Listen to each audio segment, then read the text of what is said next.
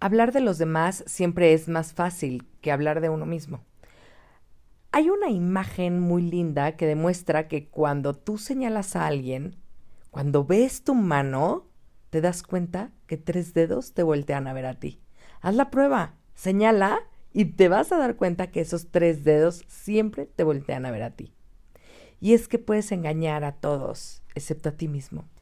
Tal vez te puedes llegar a creer tus mentiras, pero sabes que justamente te creíste tus mentiras. Los valores cargan una responsabilidad enorme el día de hoy y es que puede ser que nadie te vea al momento de hacer algo que sabes que no debes hacer, pero siempre hay alguien que te sigue los pasos y ese eres tú mismo. Yo me veo.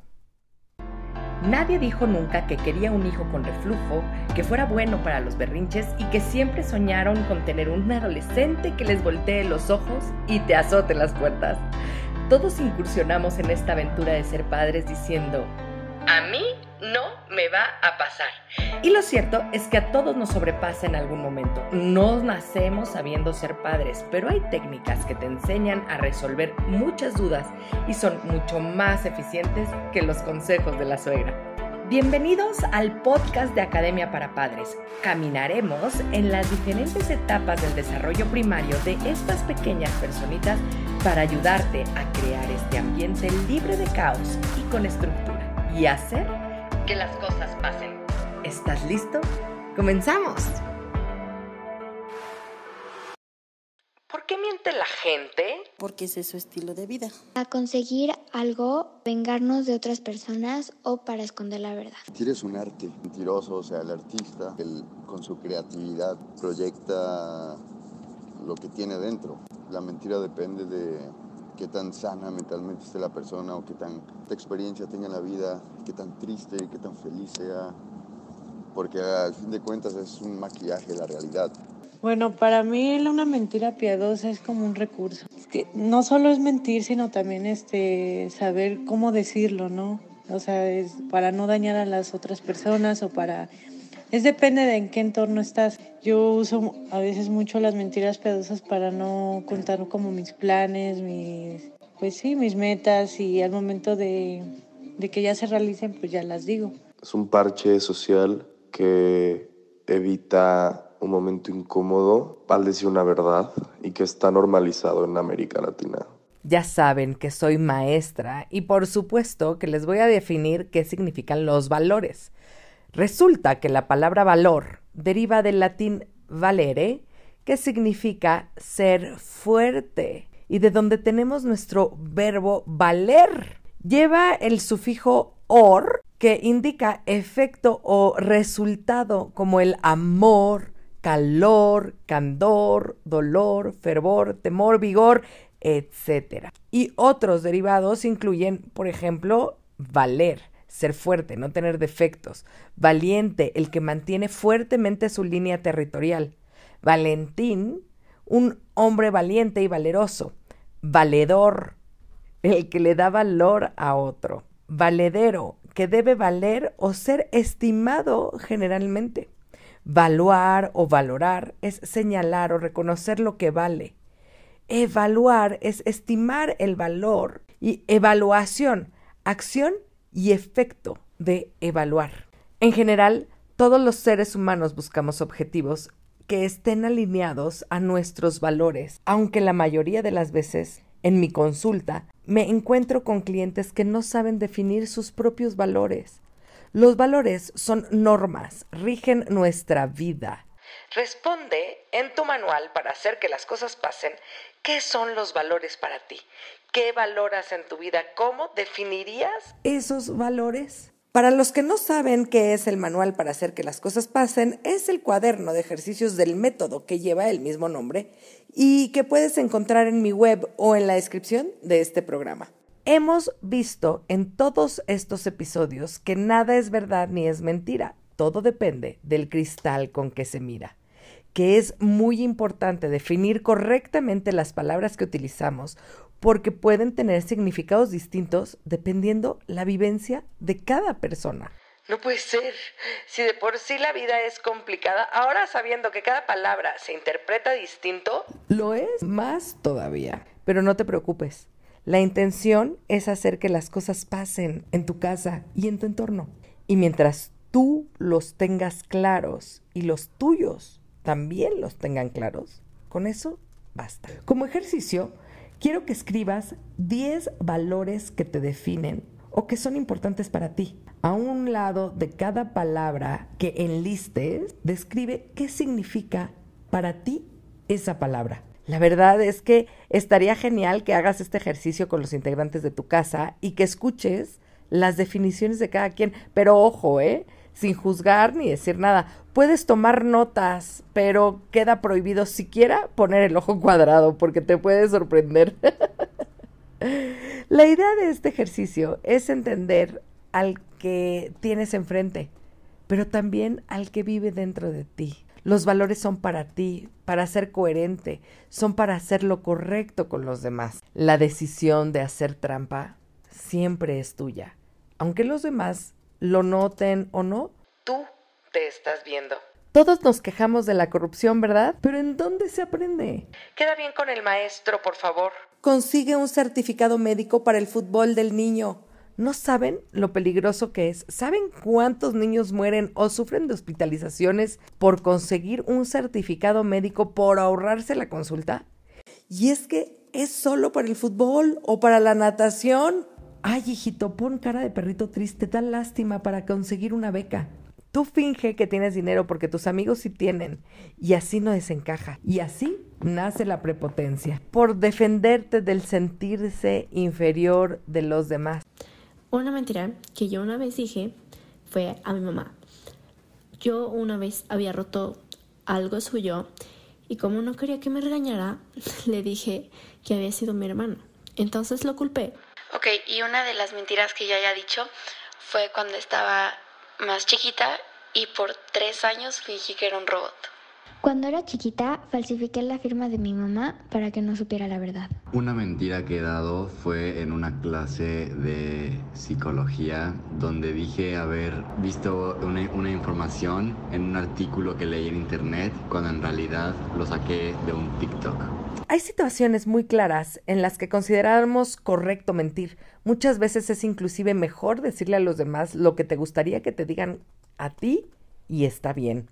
Mentir ayuda a protegerse de las consecuencias de decir la verdad, pero hay que saber a quién mentirle y cuándo mentirle. A tu pareja, por ejemplo, no le puedes mentir.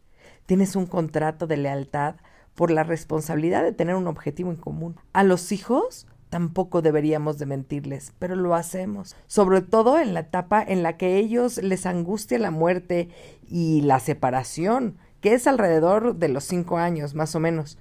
Nos preguntan constantemente si nos vamos a morir y a pesar de que sabemos nosotros que es probable porque nadie tiene la vida comprada, por su paz interna les decimos que no, que no nos vamos a morir. Es por esta necesidad de tener la seguridad de contar con alguien durante el resto de tu vida que te proteja, que le des esas herramientas de apego que vimos en uno de los episodios pasados.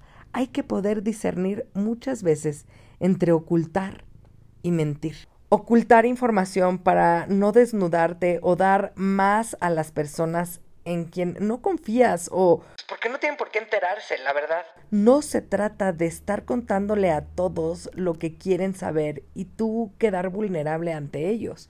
Definitivamente hay diferencia entre mentir, ocultar, pero también con la palabra engañar, porque de esta última se saca una ventaja. Es usada para estafar. El mentiroso hace lo que sabe hacer, mentir. Y no te miente a ti, ¿eh? Se miente a él mismo. Porque el que recibe la mentira o se cree la mentira o se da cuenta que es mentira o no se entera de que es mentira. Hay mentiras designadas, sí, pero ¿por qué? Y aquí van las cinco disfunciones de una comunidad. En una comunidad, cuando existe la ausencia de confianza, quiere decir que no te sientes con la confianza de ser quien eres tú. Entonces, dentro de una comunidad, como no estás confiando en quién eres tú, o no te dan la confianza, o no te dan la libertad de ser quién eres, debes de cumplir con una máscara, tienes que mentirle, mentirte a ti, para mentirle a los demás, para ser la persona que ellos quieren que tú seas y ni siquiera tú estar contento o a gusto contigo mismo. Para quedar bien con los demás, para evitar castigos, regaños, hacerse importante, para impresionar a los demás también. Pues miente para a veces para salvarse de alguna situación, para no herir a las personas. Hay una disfunción también cuando hay miedo al conflicto. Miedo sobre todas las consecuencias que genera un conflicto. Cuando nosotros sobrereaccionamos a las situaciones de la casa, de la comunidad, de las necesidades de ellos, de un error, por ejemplo, que hayan cometido ellos, en ese momento los demás, los que generaron ese conflicto, los que tuvieron un problema, van a querer ocultar o mentir sobre la situación para que no tengan que vivir la sobrereacción tuya. Yo opino que la gente miente porque es como un mecanismo de defensa en el cual se protegen ellos mismos por haber hecho algo mal o protegen a la, a la demás gente que hizo algo mal porque los quieren o X o Y razón. O sea, creo que la gente miente porque es un mecanismo de defensa. Puede ser que hablaron mal y no quieren perder una amistad o no quieren que sus papás los regañen y pues ese tipo de cosas. Entonces, yo pienso que la gente dice mentiras porque tiene miedo de decir la verdad.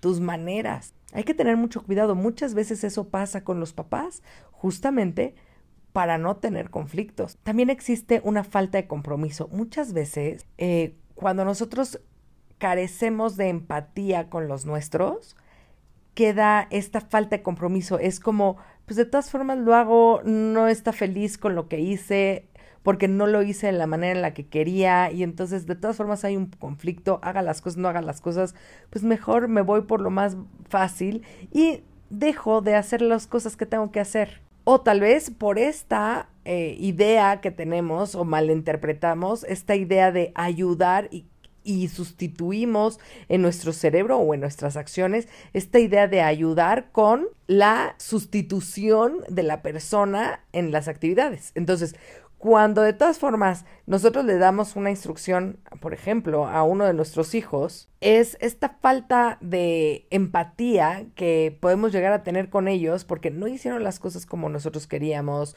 o porque de todas formas está mal hecho, o porque nos ponemos nosotros de verdad bastante pesados en esta situación en la que ellos pierden el compromiso, pierden las ganas de hacer lo que tengamos que hacer porque de todas formas hmm, no vale la pena. La rendición de cuentas. Te escondes, mientes, evades tu responsabilidad cuando al momento de dar la rendición de cuentas temes por alguna situación que te complicó, porque no cumpliste, porque no tienes esa confianza de decir, no pude hacerlo, no supe hacerlo.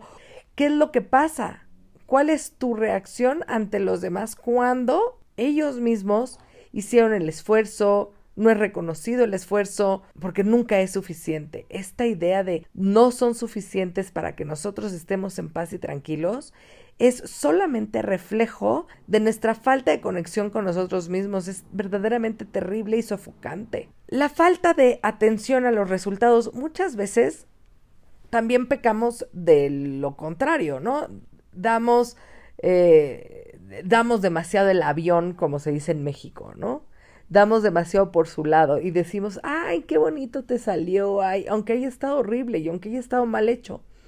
No ponemos atención o no hacemos que los demás pongan atención en sus actividades porque al final del día los vuelves a hacer tú o porque eh, opinas que no tienen la edad suficiente como para que quede mejor y entonces no haces que vean ellos que pueden hacerlo. Entonces es como, ay, haz lo que quieras, hazlo como puedas y de todas formas yo lo voy a volver a hacer porque no fue suficiente, porque no estuvo bien hecho, pero para no ofenderte, mejor lo vuelvo a hacer yo. Y de todas formas, ese hecho hace perfectamente que la otra persona que hizo la acción no le eche ganas para la próxima. No le va a importar hacerlo o no hacerlo, porque de todas formas al final lo vas a volver a hacer tú. Eso pasa muchísimo también con las mamás que quieren que sus hijos tengan 10 en la escuela, ¿no? Y entonces, a pesar de que los hijos tienen la designación de escolar, de hacer una tarea, las que terminan haciendo la tarea son los papás. Y entonces parece, sobre todo cuando tienen que entregar maquetas, parece concurso de los papás a ver quién invirtió más, a ver quién tuvo la mejor idea, pero es de los papás. Y es terrible ir a una feria de ciencias, por ejemplo, porque de verdad ves la investigación de los papás en vez de que sea de los niños. Y entonces ahí se pierde absolutamente toda la intención y el sentido de la feria de ciencias escolar, porque la idea es ayudarle a los niños, impulsar esas ganas de aprender, de investigar y todo, pero como no es suficiente, los papás lo terminan haciendo. Entonces los niños abandonan desde antes esa asignatura. Así que el que miente lo hace porque él asegura que si no lo hace, no obtiene tu atención. Tiene que ver con las heridas de cada quien. Y también tiene que ver con entender por qué los demás no logran decirte las cosas a ti. Hay que revisar tus reacciones, porque yo creo que va por ahí. La verdad es un riesgo de aceptación. ¿Será que me quieran como soy? o tengo que fingir para agradarle a los demás. Es con la persona que tienes un vínculo especial y hablo de ese vínculo fuerte que logras tener con una o dos personas en toda tu vida que es ahí, que es con ella, en donde eres tú y esa persona es como es, quien es, sin filtros, en donde no se admiten mentiras. Mentirle a tus hijos en un divorcio o una separación, hablándoles del papá o de la mamá, maravillas, para que genere una idea falsa, para que, entre comillas, lo protejas del dolor, también es mentir. Lo malo de este tipo de mentiras fantasiosas es que luego los niños se preguntan, bueno, si era tan maravillosa esa persona, ¿por qué se fue? ¿Por qué no sé nada de ella? ¿Qué de mí es tan malo que alguien tan perfecto y amoroso decidió irse y no volver? ¿O qué hay de monstruoso en mí que me trata tan mal? ¿O por qué no me valora? ¿O por qué prefiere otra vida con alguien más que conmigo? Luego los hijos crecen y buscan a esa maravilla y se derrumban por la desilusión. Se enojan porque les mentiste y mantuviste una mentira que les hizo tomar decisiones, que les hizo vivir una vida que no era la suya. Una mentira es saber que algo no es cierto y decirlo sabiendo que no es verdad. Si no, es estar equivocado, ¿eh? Y no es lo mismo. Los mentirosos crónicos, los histriónicos, los que se creen sus mentiras, tienen que ver con trastornos psiquiátricos como el trastorno de personalidad, por ejemplo, o la mentira patológica, o con la demencia. Y eso hay que tratarlo como un psiquiatra. Muchas veces nosotros mismos preferimos vivir en la mentira que nos hace estar cómodos. Creo que hasta ahora podemos hablar de diferentes niveles de mentira. La reserva de información, lo que oculto, cuando miento y cuando engaño. Y por supuesto que tiene que ver con nuestros valores, porque eso es importante, entender cuáles son los valores que te definen a ti como persona cuáles son los valores que en conjunto con tu familia tienen, cómo te gustaría que fuera manejada tu familia con base en los valores comunes y crear congruencia con base en ellos. Las mentiras tratan de la violación a la intimidad y de la falta de confianza. Se trata de la falta de conexión contigo mismo y con los tuyos. Así que sí, siempre hay alguien que te está viendo. Y ese alguien eres tú mismo. Muchas gracias por comenzar con tu camino al cambio. No dejes de compartir este canal para ayudar a los demás en su educación parental y su sanación propia. Me puedes encontrar en Facebook, Instagram y YouTube como emilyc.daumas y Academia para Padres. Únete a la comunidad para estar más cerca y poder complementar tu camino al orden y la estructura. Hasta la próxima.